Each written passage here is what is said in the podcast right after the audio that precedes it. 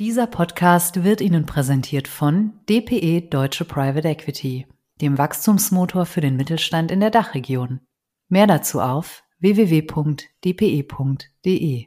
Entwicklung hatten so Richtung zwei Drittel der Deals gegenüber Debtfonds und ein bisschen mehr als ein Drittel gegenüber Banken. Dann ist es jetzt im Q3 eher so 55 Prozent Debtfonds und 45 Prozent Banken, also ein bisschen abgeschwächt. Das liegt vielleicht auf der einen Seite daran, dass vielleicht ein, zwei Deals dann doch mehr von Banken gemacht wurden, die sonst vielleicht vom Debtfonds übernommen worden wären. Auf der anderen Seite aber auch mit Blick auf die Sektoren vielleicht auch eine Erklärung, weil es doch so ein bisschen mehr Transaktionen im, äh, im Q3, so in den Bereichen ähm, Industrial, Manufacturing, Services gab. Das sind ja häufig auch Geschäftsmodelle, wo es Avalthematiken gibt, wo man, wo man dementsprechend auch mit Blick auf Anzahlung irgendwo umgehen muss. Und wenn man sowas dann im Hinterkopf hat, dass man auf der einen Seite Working Capital mäßig auch eine größere Betriebsmittellinie braucht, dann sind es halt zumindest mal ein, zwei Argumente neben vielen anderen Argumenten, die halt dafür sorgen, dass eine Bank dann doch wieder sehr interessant ist, weil sie halt genau die Avale bereitstellen kann, mit einer großen BML dienen kann. Und das sind auch Themen, die Debtfonds halt nicht so ganz gerne vor sich haben in der Super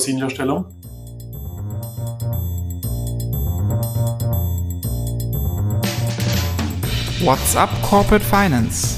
Der Podcast für die deutsche Corporate Finance Szene.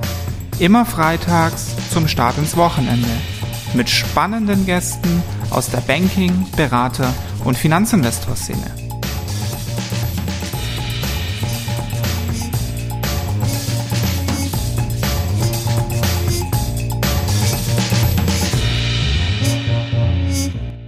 Ja, hallo meine lieben Podcast-Fans. Mein Name ist Philipp Habdank und das hier ist kein Revival von ABBA, Wetten Das, TV Total oder sonst irgendeine Eulenkamelle. Nee, das hier ist einmal mehr euer Lieblingspodcast What's Up Corporate Finance. Jede Folge neu, jede Folge einzigartig. Wobei, ich muss zugeben, ganz so, ganz stimmt das nicht. Unser heutiger Gast, Thorsten Weber, ist streng genommen auch ein Revival. Denn äh, er war schon mal bei uns zu Gast im Podcast, Folge 4, wer noch mal reinhören möchte. Wir haben damals über das erste Halbjahr gequatscht im deutschen Leverage Finance Markt und ähm, Thorsten hat da die Ergebnisse des Midcap Monitors von GCA vorgestellt. Und da dachte ich mir, Mensch, lass daraus doch eine Serie bauen. Und äh, das haben wir gemacht. Hier ist sie. Herzlich willkommen zum Leverage Finance Talk mit Thorsten Weber, diesmal zum dritten Quartal. Ja, Thorsten hat wieder viele exklusive Zahlen, Fakten und Ergebnisse aus dem Datenkeller von GCA rangekarrt. Über die sprechen wir jetzt gleich. Wird 2021 wirklich ein Rekordjahr, wie Thorsten das im letzten Talk ja ein bisschen orakelt hat?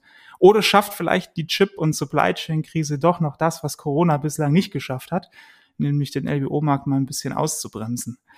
Wir gucken uns natürlich auch noch die aktuellen League Tables an und machen eine kleine Spieltagsanalyse, wo wir uns die spannendsten Transaktionen zusammen mal genauer anschauen. Und über was sprechen wir noch? Ja, wir diskutieren die Frage, ob ähm, denn LBO-Finanzierer, jetzt egal ob Banker oder Debt Fund, im Leverage Finance Geschäft denn überhaupt noch irgendwie sowas wie einen USP erarbeiten können oder ob das am Ende nur noch über den Preis geht. Kurz, wir haben super viel vor und legen los. Hi Thorsten, willkommen zurück bei WhatsApp Corporate Finance. Ja, hallo Philipp. Erstmal vielen, vielen Dank, dass ich mit teilnehmen darf und ich freue mich auf das anspruchsvolle und spannende Programm.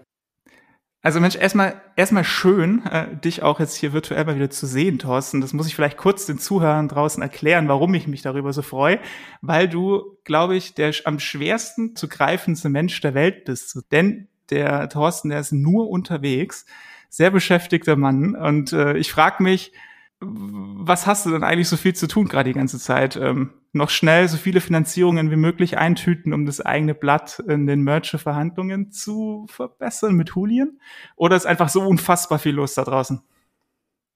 Also ich glaube ehrlich gesagt, dass wirklich unglaublich viel los ist. Das zeigen die Zahlen, die wir später auch besprechen werden. Und das zeigt aber auch so ein bisschen, wenn man in, in den Markt guckt, auch Richtung Finanzinvestoren, auch Richtung Berater, Anwälte. Ich glaube, alle sind gerade tierisch unter Wasser. Von daher glaube ich schon, dass ich nicht immer einfach zu erreichen bin. Dass es aber in der Regel einfach dealgebunden ist und weil wir einfach gerade sehr viel auf dem Tisch haben, was ja eine extrem gute Nachricht A für einen Berater ist, aber B auch für den Gesamtmarkt. Und das zeigt sich ja auch mit Blick auf die, die Performance der unterschiedlichen Parteien, dass der Markt gerade am, am Boom ist gucken wir gleich rein. Ähm, aber natürlich müssen wir erst wieder kurz über Julian sprechen. Hat sich denn irgendwas getan seit unserem letzten Talk mit den Fusionsgesprächen? Seid ihr vorangekommen? Also beim Branding, so wie es aussieht, schon mal nicht. Den habe ich jetzt immer noch als GCA Midcap Monitor bekommen. Genauso ist es. Also im Prinzip, der, der Midcap Monitor, der ist noch im GCA Branding. Wir sind aktuell noch im GCA Branding auch unterwegs. Allerdings sind die Gespräche und auch die, die anstehende Integration auf personeller Ebene, auch mit Blick auf, auf künftige Tätigkeitsbereiche und so weiter, weit fortgeschritten.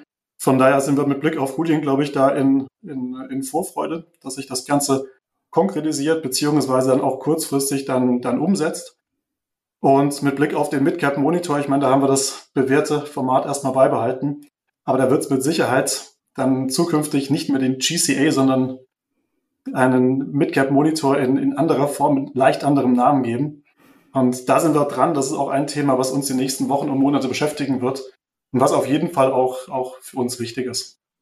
Habt ihr euch denn personell schon aus- und einsortiert in der, in der neuen Struktur in dem Deal? Wir werden zukünftig in der neuen Einheit ein Dead-Team haben, was ähm, europaweit mit mehr als 40 Professionals unterwegs ist.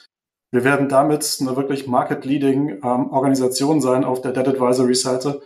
Wir, wir werden, das muss man auch sagen, wir werden weiterhin aus Frankfurt einen sehr, sehr starken Schwerpunkt auf die Dachregion haben. Wir werden die angrenzenden Märkte wie Benelux, Nordics und, und angrenzendes Osteuropa logischerweise auch im Blick haben und darüber hinaus, wie es aber auch die ganze Zeit war, internationale Themen äh, mit angucken.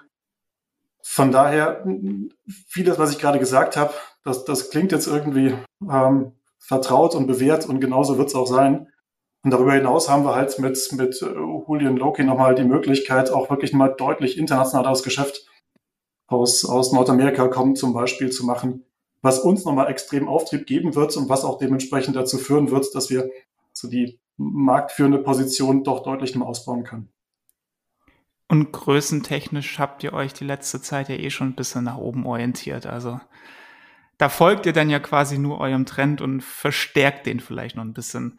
Äh, werden wir beobachten. Aber ähm, wir sind jetzt ja vor allem hier, um ähm, über den Leverage Finance Markt zu sprechen, speziell übers dritte Quartal. Und da habe ich es angekündigt, hast du wieder die ähm, exklusiven frischen Zahlen aus eurem Midcap Monitor mitgebracht. Und ja, nach einem Halbjahr sah es nach einem Rekord aus, dass wir hier zusteuern in diesem Jahr. Wie ist es? Ich glaube, nach dem Q3 kann man sagen, Rekord fast erreicht. Wir sind äh, unglaublich stark unterwegs, beziehungsweise der Markt ist unglaublich stark unterwegs. Und das zeigt sich auch in den Zahlen zum, zum dritten Quartal. Also wenn man mal vergleicht, wie viele Transaktionen gab es in Deutschland im dritten Quartal, da sind wir bei insgesamt ähm, 38 Transaktionen, immer noch mit einem leichten Überhang zu Debtfonds verglichen mit, mit Banken.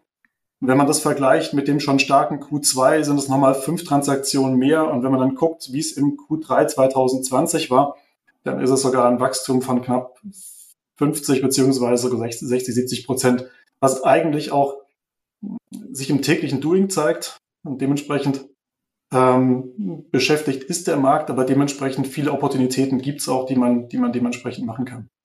Du hast gerade gesagt, die Banken und die Debt Funds, wenn man die vergleicht, haben die Debt Funds natürlich noch ein bisschen Überhang. Ich habe aber im äh, Monitor gesehen, dass die, der Anteil im Vergleich zu den Vorquartalen jetzt bisschen zurückgegangen ist. Ist das ein Einmaleffekt, dass sich die Banken da was zurückgeholt haben oder schlägt das Imperium zurück?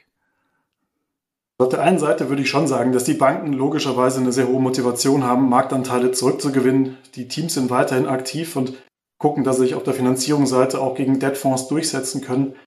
Jetzt haben wir auch schon im letzten Monitor häufig darüber gesprochen, was die teilweise die USPs sind, mit denen die Debtfonds auch gepunktet haben und auch Marktanteil gewonnen haben. Ich würde es mal so sehen. Also auf der einen Seite, ja, das Übergewicht der, der Debtfonds gegenüber den Banken hat ein bisschen abgenommen. Also wenn wir generell so eher eine Entwicklung hatten, so Richtung zwei Drittel der Deals gegenüber Debtfonds und ein bisschen mehr als ein Drittel gegenüber Banken, dann ist es jetzt im Q3 eher so 55 Prozent Debtfonds und 45 Prozent Banken, also ein bisschen abgeschwächt. Das liegt vielleicht auf der einen Seite daran, dass vielleicht ein, zwei Deals dann doch mehr von Banken gemacht wurden, die sonst vielleicht vom Debtfonds übernommen worden wären. Auf der anderen Seite aber auch mit Blick auf die Sektoren vielleicht auch eine Erklärung, weil es doch so ein bisschen mehr Transaktionen im, äh, im Q3, so in den Bereichen ähm, Industrial, Manufacturing, Services gab. Und das sind halt generell eher die Branchen, wo normalerweise Banken sich durchsetzen, gegenüber halt den anderen Branchen IT, Healthcare, wo halt Debtfonds dann stark sind. Aber eigentlich sind die Debt Funds doch immer mit dem Argument um die Ecke gekommen, dass sie flexibler sind als Banken, dass sie da auch kommerzieller rangehen können und dann finanzieren die Debt Funds jetzt am Ende doch nur die, die No-Brainers, sage ich jetzt mal, Healthcare und, äh, und Software IT und die Banken kümmern sich um die schwierigen Sachen? Hm, ich, ich würde es jetzt nicht so auf schwierig und einfach äh, klassifizieren. Die Frage ist auch, wenn ich einen Software-Deal mit einem sehr hohen Leverage mache, dann ist es vielleicht auch ein Deal, der ein gewisses Risikoprofil ausweist. Ich würde fast eher sogar, wenn ich die Sektoren Industrial Manufacturing mir angucke, auch so ein bisschen mal drauf gucken, wie zum Beispiel das Business per se strukturiert ist. Also das sind ja häufig auch Geschäftsmodelle, wo es Avalthematiken gibt, wo man, wo man dementsprechend auch mit Blick auf Anzahlung irgendwo umgehen muss. Und wenn man sowas dann im Hinterkopf hat, dass man auf der einen Seite Working Capital mäßig auch eine größere Betriebsmittellinie braucht, dann vielleicht auch mit Blick auf ähm, auf, auf Avale vielleicht auch dementsprechend Linien bereitgestellt haben muss, dann sind es halt zumindest mal ein, zwei Argumente, neben vielen anderen Argumenten, die halt dafür sorgen, dass eine Bank dann doch wieder sehr interessant ist, weil sie halt genau die Avale bereitstellen kann, mit einer großen BML dienen kann. Und das sind auch Themen, die Debtfonds halt nicht so ganz gerne vor sich haben in der Super Bloß auf der anderen Seite sind es auch Industrien, wo man die gute Rendite aus dem Investment rausziehen kann, wo aber schon der Zinsunterschied auch nicht unentscheidend ist. Und ob ich jetzt mal, mal in großen Zahlen gesprochen irgendwo 6,5 oder 7 Prozent Verzinsung habe oder ich habe 3, 3,5 Prozent, das ist halt schon ein großer Unterschied, wenn das Business per se vielleicht weniger Wachstum ausweist und dementsprechend vielleicht auch jetzt nicht so die allerhöchste Rendite versprechen wird beim Exit.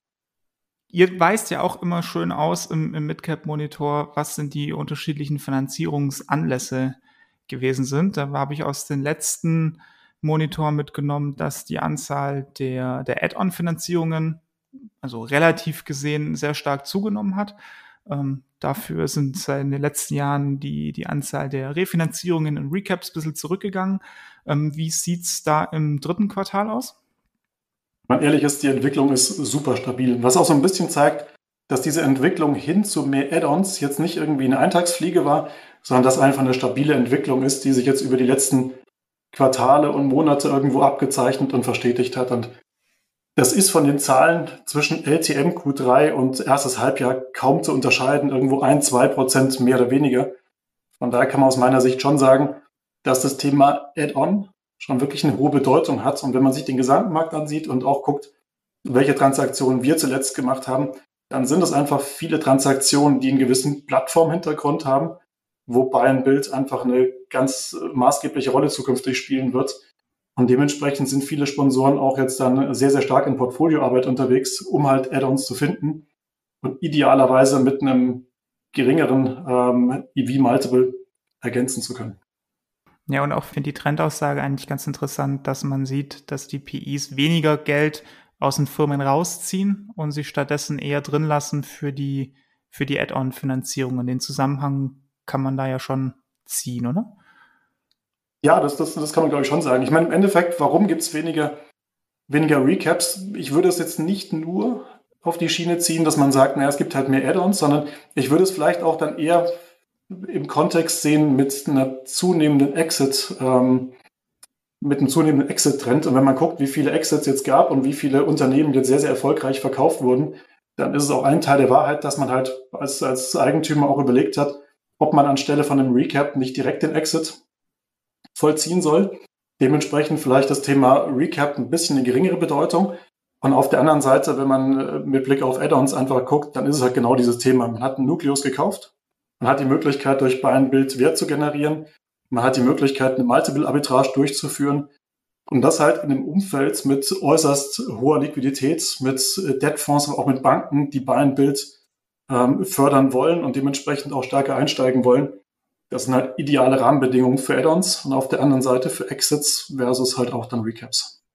Kannst du uns noch ein bisschen Durchschnittswerte geben zu den Transaktionen, die gelaufen sind?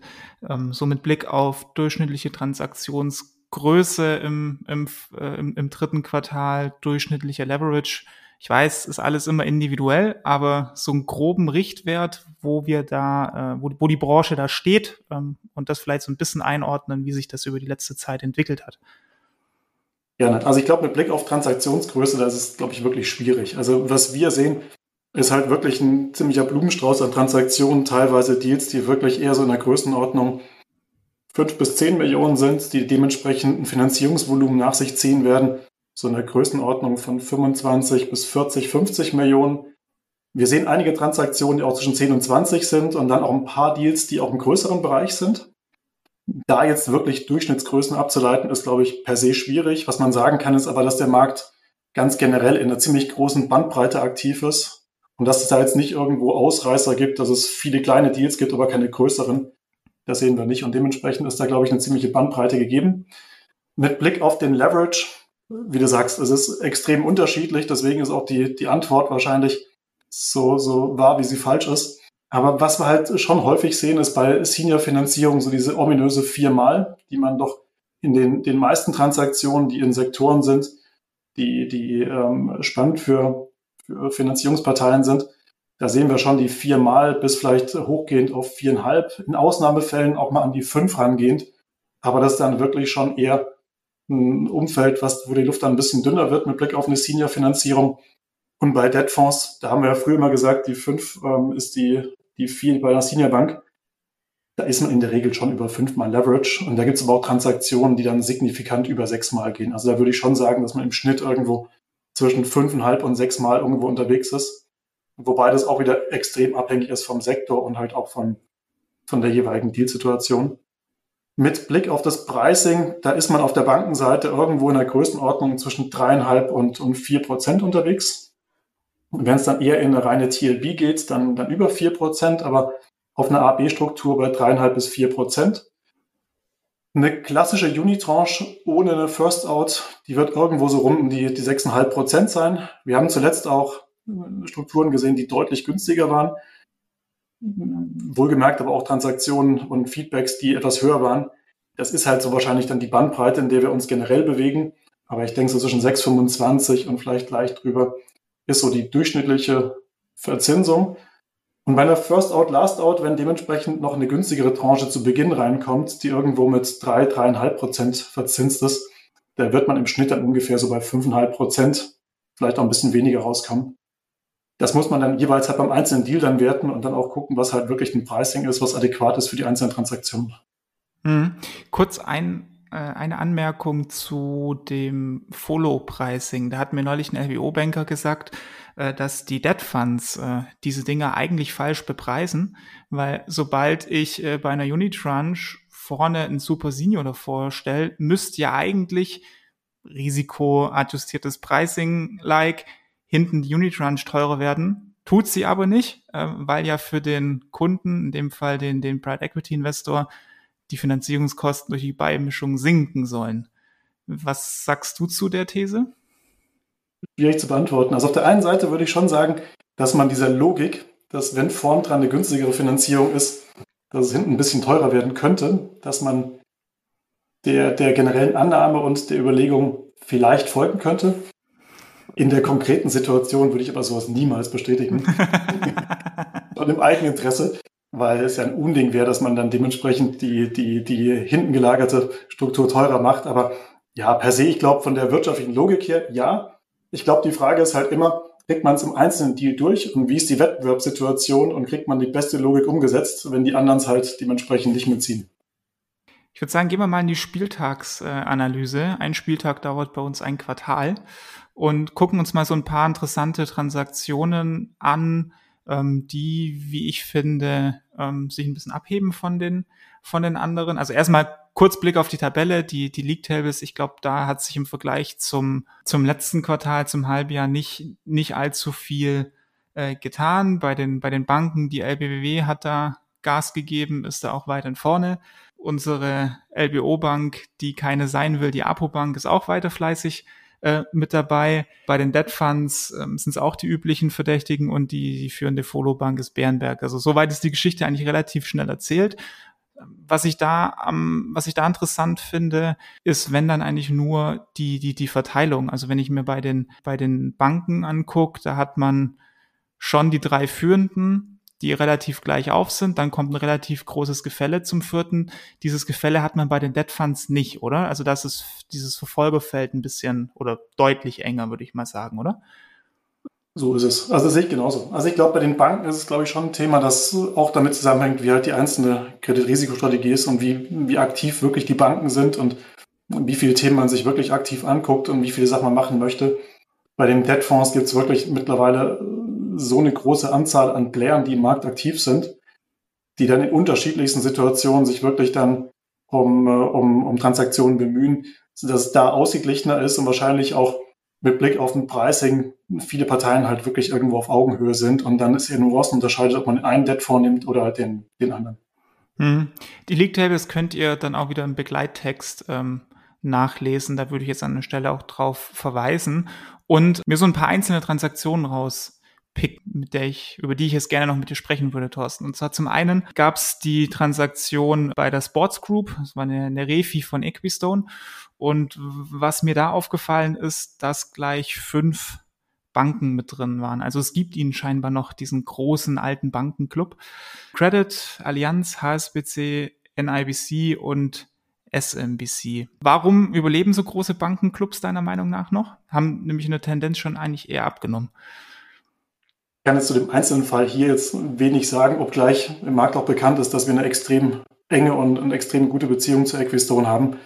Jetzt ganz generell auf die Frage antwortend, warum gibt es weiterhin Bankenclubs und warum und, und warum setzen sich da vielleicht auch nicht andere Konstellationen durch? Ich glaube, es ist immer so ein bisschen eine Einzelfallbetrachtung. Also teilweise ist schon so, wenn ich die Zeit habe im Rahmen von der Refi-Situation, dann dementsprechend das Ganze gut vorzubereiten und dann auch mit Partnern das Ganze anzugehen, die es in einem Club machen können, die sich auch kennen, wo es vielleicht auch eine Vorgeschichte gibt mit Blick auf eine Dokumentation in vergleichbaren ähnlichen Fällen, dann ist das ein Weg, den kann man extrem gut machen. Und ich meine, die Frage ist wahrscheinlich eher die, warum so ein Bankenclub bei einer Primärtransaktion so selten zu sehen ist. Und die Frage, da gibt es ganz viele Antworten wahrscheinlich drauf. Ich glaube, eine Antwort ist einfach die, dass in einer Primärtransaktion mit einer M&A-Sell-Zeit einfach die Timeline, innerhalb derer die Prozesse umgesetzt werden müssen, so kurz ist, dass ich mir ehrlich gesagt einen Fünfer-Club im normalen M&A-Prozess nicht vorstellen kann. Da ist man teilweise froh, wenn man, wenn man ein oder zwei Debt-Fonds hat und die eine wirklich enge Timeline einhalten können. Aber dass man da fünf Banken irgendwo auf einem gemeinsamen Termsheet mit Commitment Letter äh, hinbekommt, das würde ich schon als sehr, sehr anspruchsvoll sehen. Deswegen sind auch viele Debt-Fonds unterwegs. Und ja, ich glaube, im Endeffekt ist halt mal die Frage, wie ist die Situation? wahrscheinlich war es hier gerade so, dass die Parteien sich angeboten haben und das auch eine gute Lösung war, mit denen hier das aufzusetzen.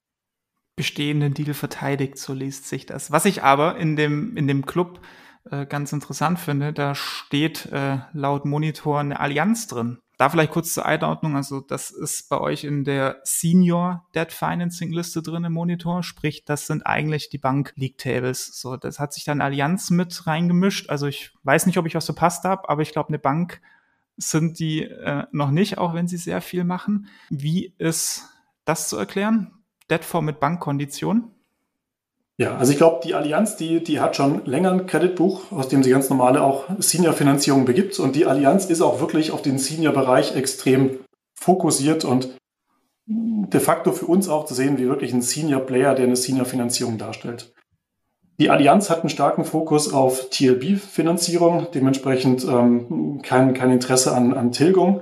Das muss man, glaube ich, berücksichtigen aber ist auch ein Partner, mit dem wir in der Vergangenheit extrem viele Transaktionen angesehen haben, extrem viele Transaktionen gemacht haben.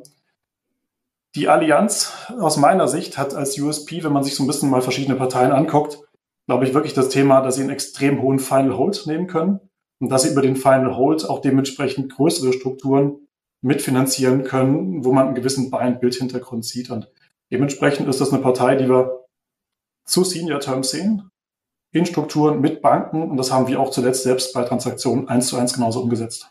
Mhm. Die, die Allianz ist aber ja nicht der, der einzige, äh, ich sage es mal, Debt Fund, der in der Senior-Liste da inzwischen auftaucht. Also ich habe es mir mal rausgesucht. Da haben wir ja schon länger die Aquivest, ähm, aber auch eine, eine Euraseo ist dabei, eine Musinich. sind das jetzt alles Debt Funds, die Bankkonditionen eins zu eins matchen können? Weil das wäre dann schon ein Hammer, oder nicht? Dem ist so. Also was wir gehört haben, so aus dem Markt und auch aus der Zusammenarbeit mit den, den genannten Parteien, da gehört wahrscheinlich auch eine Auto noch mit dazu.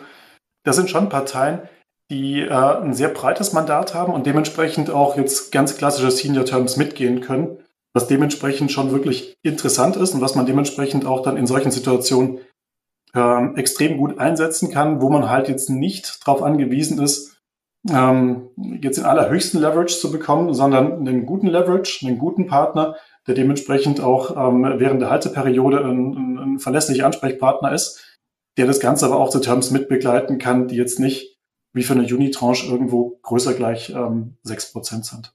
Was wir darüber hinaus noch gesehen haben, sind andere Parteien, die auch eher einen institutionellen Hintergrund haben, die aber ähm, gemeinsam mit, mit Banken auch Finanzierung angehen, wie zum Beispiel eine Hermes, wie Patrimonium, da ist man dann im ähnlichen Bereich unterwegs und das ist auch so eine, so eine, so eine, so eine, so eine Anpassung, die der Markt irgendwo mitgenommen hat, die für uns als Berater extrem spannend ist und auch Partner, mit denen wir extrem häufig auch arbeiten. Hm. Klingt ja fast schon nach USP, da kommen wir gleich noch genauer dazu. Aber um die Spieltagsanalyse noch, noch abzuschließen, fand ich noch zwei Transaktionen ganz interessant, nämlich äh, zum einen die, die Eurovital, das war eine Refi von, von Capiton ähm, und da waren zwei Follow-Banken mit drin.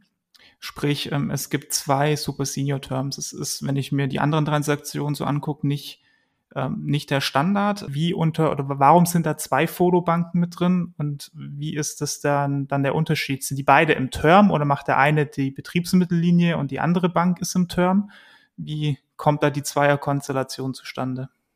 Also ich habe jetzt bei, bei dem speziellen Deal jetzt, jetzt keinen Insight, aber wir haben auch schon Transaktionen bereitet, begleitet, wo es dementsprechend einen Debtfonds gab und wo man auf der, der, der First-Out-Seite dann mit dann zum Beispiel auch zwei Partnern gemeinsam gearbeitet und, und gesprochen hat, die gemeinsam die Finanzierung darstellen sollten. Das hat manchmal so ein bisschen historische Hintergründe, dass zum Beispiel eine von den beiden Parteien irgendwo die Hausbank ist und dass man dementsprechend die Partei unbedingt einbeziehen möchte für eine künftige Finanzierung. Das hat manchmal auch den Hintergrund, dass man sagt, naja, mit Blick auf ähm, ein Final Hold wäre es für einen vielleicht das Ticket zu groß und der zweite Partner kann dann dementsprechend anfänglich dann gleich mit zur Seite stehen. Das hat mit Blick auf Buy and Build, wenn auch dann diese, diese First-Out-Tranche mitwachsen soll, eine gewisse Bedeutung, dass man nicht so schnell als Partner irgendwo an die, an die Grenze gerät. Ich glaube, da gibt es unterschiedlichste Gründe. Ich würde es mal vermuten und beziehungsweise bei unseren Strukturen war es so, dass diese beiden Partner dann bei, bei First-Out-Situationen dann wirklich ähm, auf gleicher Ebene finanziert haben und auch die gleichen Instrumente und dann halt jeweils zu, zum eigenen Finanzierungsvolumensanteil. Aber im konkreten Fall fehlt mir ein bisschen der Hintergrund, aber das würde ich mal vermuten, ist auch hier vielleicht die, die Basis gewesen.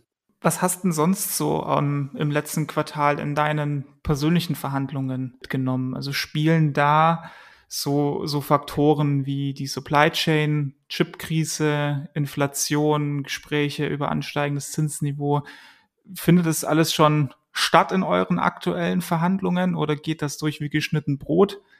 Liefert da doch mal ein bisschen Insights. Also ich glaube, persönlich müsste ich jetzt sagen, dass bei Altium immer alles wie geschnitten Brot durchgeht. Glaube ich nicht.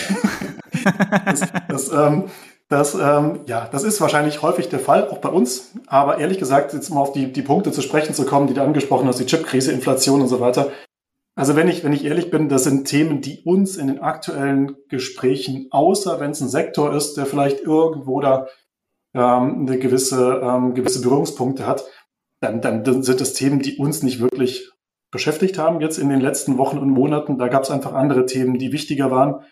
Und von daher, also bei den meisten LBOs, außer wenn es jetzt irgendwo ein spezielles Thema gibt, sehe ich jetzt noch keine dunklen Wolken im, im, im Hintergrund. Und da sind wir, glaube ich, überall gut unterwegs mit ähm, Blick auf die Themen, die uns beschäftigen. Ich glaube, das ist häufig sehr, sehr fallbezogen, ähm, dass, dass wir häufig in, im Kontext mit Buy-and-Build-Situationen um, um, unterwegs sind.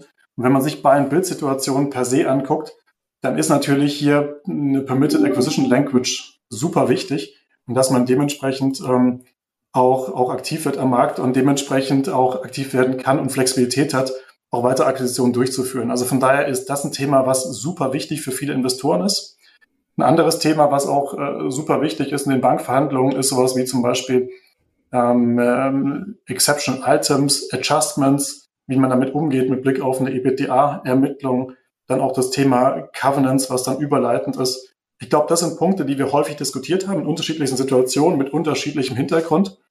Aber jetzt diese, diese klassischen Themen, die wir aus der Makrowelt irgendwo kennen und aktuell auch sehen, die haben aktuell bei Transaktionen noch keinen Einzug gefunden. Was wollen die Banken da mit Blick auf Adjustments und, äh, und Covenants? Was versuchen sie da bei euch durchzusetzen? Gut, die, die Finanzierungsparteien haben logischerweise das Ziel, den Spielraum und die Flexibilität und die, die, die Auslegungsmöglichkeiten zu reduzieren. Und demgegenüber haben logischerweise die Investoren und auch wir als Berater die, die gegenteilige Motivation. Ich glaube, wichtig ist, dass man sich in solchen Situationen einfach irgendwo in der Mitte trifft, dass man da irgendwo ein ausgewogenes Konzept hat, was dann dementsprechend aber auch den, den, den Marktstandard irgendwo dann widerspiegelt und auf der Basis man dann gut fortschreiten kann. Wo liegt da der Marktstandard gerade, deiner Meinung nach, bei Covenants, Adjustments etc. pp? Also wir sind, also jetzt, ich glaube, wie gesagt, es ist halt von Fall zu Fall super unterschiedlich. Und wenn beim einen Fall 40% Covenant Headroom ein sehr gutes Ergebnis ist, dann, dann hat man einen anderen Fall, da sind schon 35% ein tolles Ergebnis. Von daher, ich glaube, mit Prozentsätzen zu vergleichen ist schwierig. Ich glaube, eine Grundsatzaussage, und ich meine, das ist ja auch dieses Thema vor Covid, nach Covid, jetzt so eineinhalb Jahre später, also ja, ich glaube, wir haben uns alle irgendwie Mitte letzten Jahres viele Gedanken gemacht und viele Gedanken gemacht, wie sich der Markt entwickelt. Und viele haben gesagt, sowas wie vor der Covid-Zeit wird es niemals mehr geben mit Blick auf Covenant-Gestaltung und, und auf Festlegung von manchen Themen. Naja, bei, bei mehrheitlich bei den Themen sind wir eins zu eins in der, der Welt wie, wie vorher. Mhm. Und haben dementsprechend auch die Flexibilität, die man früher hatte. Jetzt muss man halt sagen, das Thema Adjustments und, und Vergleichbare das sind halt Punkte, die halt speziell durch Covid schon ziemlich stark auch getestet wurden, wo halt schon viele Finanzierungsparteien, aber auch die Investoren dann einen starken Fokus drauf legen, dass man da halt auch in der Zukunft sehr flexibel ist und dementsprechend da irgendwo äh, eine, Systematik hat, die für alle passt. Wir hatten es vorhin ja schon mal kurz angedeutet, USP im, als Leverage Finance Länder. Geht denn sowas überhaupt noch in einem Geschäft, was irgendwie doch immer mehr zum zum Commodity wird.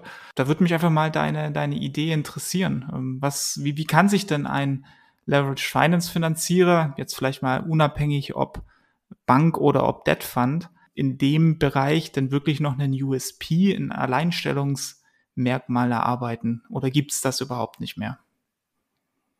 Also ich glaube, es gibt ein paar Parteien, die sich aufgrund ihrer ihre Ansätze, mit denen sie im Markt aktiv sind, irgendwo so einen kleinen USP rausgearbeitet haben, sei es, dass sie vielleicht einen höheren Final Hold akzeptieren können, sei es, dass sie beim Pricing eine gewisse Flexibilität zeigen können, sei es, dass man auch mit Blick auf eine Verhandlungsgeschwindigkeit und auch dann eine Kreditentscheidung auch dann sehr, sehr schnell und sehr flexibel ist.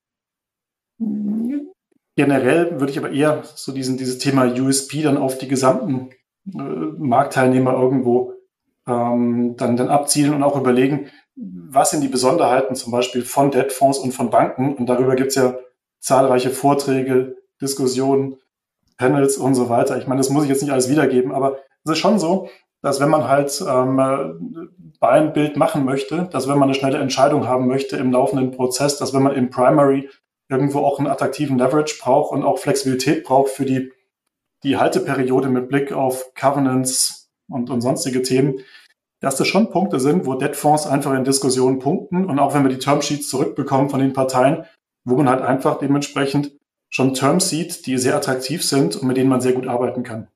Das ist dann ja auch kein richtiger USP in dem Sinne, wenn ich einfach nur der schnellste oder der, der günstigste bin. Das geht ja eigentlich genau in die Richtung Commodity. Ich muss da einfach schnell das beste Angebot liefern. Ja, also ich glaube, die Frage ist immer, zeichne ich mich dadurch aus, indem ich schneller bin und damit etwas ermögliche, was andere nicht darstellen können. Und dann ist es für mich ein USP. Und da haben wir halt auch Prozesse gehabt, wo einfach eine Kreditentscheidung, die innerhalb von zwei Tagen auf einer vielleicht noch limitierten Infobasis gekommen ist, für uns dann wirklich ein Entscheidungskriterium war und auch ein Deal über den Kriterium war, was uns geholfen hat. Und dementsprechend würde ich dann schon sagen, ja, man kann sagen, es ist dann irgendwo Commodity vom Produkt her, aber aufgrund der Ausgestaltung und dessen, was man hier hat umsetzen können, dann auch ein USP, um mit dem Partner den Weg auch zu gehen. Und das ist aber jetzt nur auf, auf, auf Debtfonds bezogen, vielleicht so eine, so eine Sicht mit ein paar allgemeingültigen Kriterien. Genau das Gleiche sehen wir zum Beispiel auch häufig, wenn wir bei, bei Finanzierungen, die wir mit Regionalbanken machen, dann, dann überlegen, wie da die Ausgestaltungsmöglichkeiten sind und was da die Themen sind, die einfach interessant sind. Und da ist es einfach so, wenn man Primary macht und man kann dadurch vielleicht auch die Hausbank an Bord behalten, die dem Management bekannt ist, dann hat man sich auch vielleicht emotional bei dem Management und auch bei den Verkäufern einen, einen, einen Pluspunkt erarbeitet, den andere halt nicht haben, wenn sie halt dann eher national agierende Banken ähm, involvieren, beziehungsweise Debtfonds, die, die pan-European aktiv sind. Ich glaube, von daher, da ist immer so ein bisschen die Frage, wie ist der Einzelfall? Und gibt es da irgendwas, wo man vielleicht ein bisschen anteasen kann und damit auch vielleicht die, die, die Verkäufer, aber auch dann die, die einzelnen Finanzierungsparteien ein bisschen interessanter machen kann? Du hast ja Regionalbanken angesprochen, heißt äh, Pride Equity Geschäft von einer Sparkasse jetzt zum Beispiel. Das ist dann für dich ein klarer USP, weil die Breite der Sparkassen das noch nicht macht und es nur eine Handvoll anbietet und die sich darüber abgrenzen kann? Oder wie meinst du das? Genau, also ich, ich habe es mal gerade eben im Vergleich, war es ja eher im Kontext gesehen mit, mit anderen Finanzierungsparteien, dass man sagen kann, wenn man zum Beispiel wirklich ein Unternehmen hat, wo es eine Hausbankbeziehung gibt, wo es auch eine enge Relationship gibt, dass man damit vielleicht auch wirklich punkten kann im Rahmen von einer Akquisition, indem man den Verkäufern und dem Management in der, in der finalen Phase von den Kaufpreisverhandlungen auch sagen kann, wir haben nicht nur eine Finanzierung, sondern wir haben auch die Partner, die ihr de facto kennt und weitere und dementsprechend eine Möglichkeit, dass ihr auch Kontinuität auf der Finanzierungsseite wahren könnt. Mit Blick auf die, die einzelne Sparkasse ist dann wiederum so ein bisschen anders, genau wie du sagst da ist es halt schon so, dass man zwar hunderte von Sparkassen in Deutschland hat, nur die Anzahl derer, die wirklich LBOs finanzieren kann, da sind halt, um ehrlich zu sein, irgendwo, ja, wahrscheinlich zwischen 20 und 30 Instituten, die das wirklich ähm, routiniert machen können und die da auch einige Precedents haben und die halt da sehr, sehr stark unterwegs sind. Und von den 20, 30 ist wahrscheinlich ein enger Kreis von fünf bis zehn wirklich Parteien, die sehr, sehr viel umgesetzt haben. Und ich glaube, da ist es schon ein USP, wenn man als Sparkasse auf die Erfahrung von diversen Transaktionen zurückblicken kann und dementsprechend auch eine Transaktion dann, dann begleiten kann gegenüber anderen Sparkassen, die es nicht können, die dann aber teilweise auch mitmachen können und dann auch vielleicht in das, das Feld Corporate Finance und Leverage Finance reinfinden. Hm. Das Thema Kooperationsmodelle ähm, kann man auch noch mit reinnehmen in diese Diskussion. Da hast du vorhin schon Patrimonium ähm, erwähnt. Die arbeiten ja mit der Credit Suisse zusammen. Ist sowas ein Differenzierungsmerkmal, ein wirklicher USP für dich? Auf jeden Fall. Also ich glaube, für uns, wenn wir mit Blick auf Finanzierung unterwegs sind, dann ist immer halt auch die Frage, wie groß sind die einzelnen Finanzierungen und was können die Partner dementsprechend darstellen. Und wenn ich jetzt eine Finanzierung suche, die einfach ein Niveau ähm, im ersten Schritt zeigt oder ein Finanzierungslevel zeigt, was angefragt wird, was oberhalb dessen ist, was eine normale Geschäftsbank standalone darstellen kann und auch ein Portfolio halten kann. Und ich habe dem gegenüber Parteien, die einfach ein Final Hold anbieten können zwischen 35 und 50 Millionen und dann dementsprechend auch keine Syndication angehen müssen. Man hat einen Ansprechpartner, man hat de facto auch einen relativ schnellen Prozess, weil auch die Credit-Prozesse irgendwo gleichlaufend sind. Dann finde ich das was, was außergewöhnlich ist, was die Häuser abhebt von anderen Banken und was dann halt auch so ein bisschen den USP des Debtfonds, der auch darin besteht, dass man hohen Final Hold nehmen kann, dann irgendwo kompensiert. Hm. Also es gibt ihn doch noch den USP, er ist nicht ganz tot. Aber wird schwieriger natürlich, sich in dem Geschäft zu differenzieren. Ich würde jetzt äh, gerne zum Abschluss mit dir ähm, mal nicht unser kurzes Frage-Antwort-Spiel machen, sondern im Sinne einer Spieltagsanalyse auch so ein kleines Tippspiel mit dir machen. Äh, bist du dabei? Auf jeden Fall. Ich werde dich dann auch schön bei der nächsten Folge an deinen Orakelaussagen messen. Das habe ich befürchtet. ähm, was denkst du denn, was ist dein Tipp? Welche Bank wird am, am Ende des Jahres die meisten Senior-Transaktionen gemacht haben und sich da den Titel holen? Also ich bin in der Hinsicht bin ich ein bisschen unkreativ, aber wenn ich mir den aktuellen Midcap Monitor angucke, dann, dann sieht es schon danach aus, als wir wären eine Landesbank aus Stuttgart hier auf einer sehr guten Position und auch einer sehr guten Situation. Und da würde ich mal auf die LBW tippen. Bei der führenden Follow-Bank, da mache ich könnte ich es dir leicht machen, ähm, aber ich klammer die Bärenberg aus, da stelle ich die Frage, wer wird denn Vizemeister nach Bärenberg? Gut, du hast ja vorhin schon mal die Apo Bank erwähnt. ist mal gegeben, dass, dass ich davon ausgehen würde, dass auch im Q4 der Healthcare-Bereich stark vertreten sein wird, würde ich mal auf die Apobank tippen. Mhm. Und äh, wir haben ja schon gesagt, das Rekordjahr haben wir fast. Was ist deine Prognose mit wie vielen Deals, mit Blick auch auf dein aktuelle, auf deine Pipeline? Was denkst du, wo geht der Markt raus zum Jahresende in Deutschland? Ja, also wenn wir jetzt schon bei 100 Transaktionen sind, dann würde ich mal vermuten, dass wir irgendwo zwischen 135 und 140 Transaktionen rauskommen, was dann wirklich ein phänomenales Jahr wäre und was 40 Prozent über dem sonstigen vorherigen ähm, Höchstwert ist.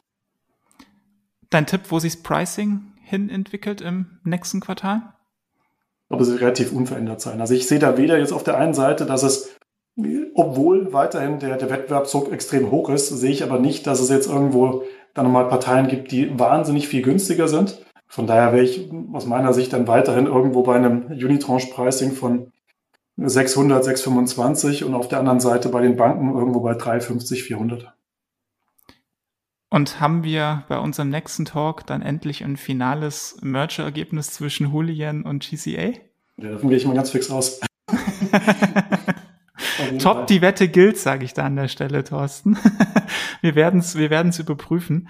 Nee, aber ähm, danke dir. Ähm, hat wieder großen Spaß gemacht. Danke sowohl für die Zeit, die ja immer nicht ganz banal ist, äh, wie ich eingangs schon erwähnt habe. Und äh, danke natürlich auch für die Zahlen. Hat großen Spaß gemacht. Vielen Dank und kann ich bestätigen. Gerne wieder. Die Zahlen findet äh, ihr, wie gesagt, auch zum Nachlesen zusammen mit den League Tables auch wieder online bei uns. Unter www.whatsapp-corporate-finance.de habe ich einen Artikel ähm, beigestellt. Den Link dazu packe ich euch auch noch in die Show Notes. Aber für heute war's das wieder mit, mit, mit WhatsApp Corporate Finance. Ich hoffe, euch hat die Folge gefallen. Falls ja, dann empfehlt uns wie immer gerne in der Szene weiter, abonniert uns, folgt uns.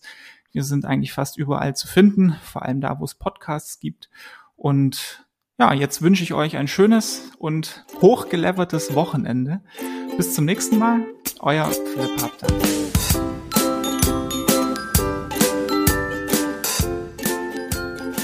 Vielen Dank an DPI Deutsche Private Equity für das Sponsoring der heutigen Folge. Mehr dazu auf www.dpi.de. Redaktion und Host Philipp Habdank. Musik What's the Angle und What a Wonderful Day von Shane Ivers. www.silvermansound.com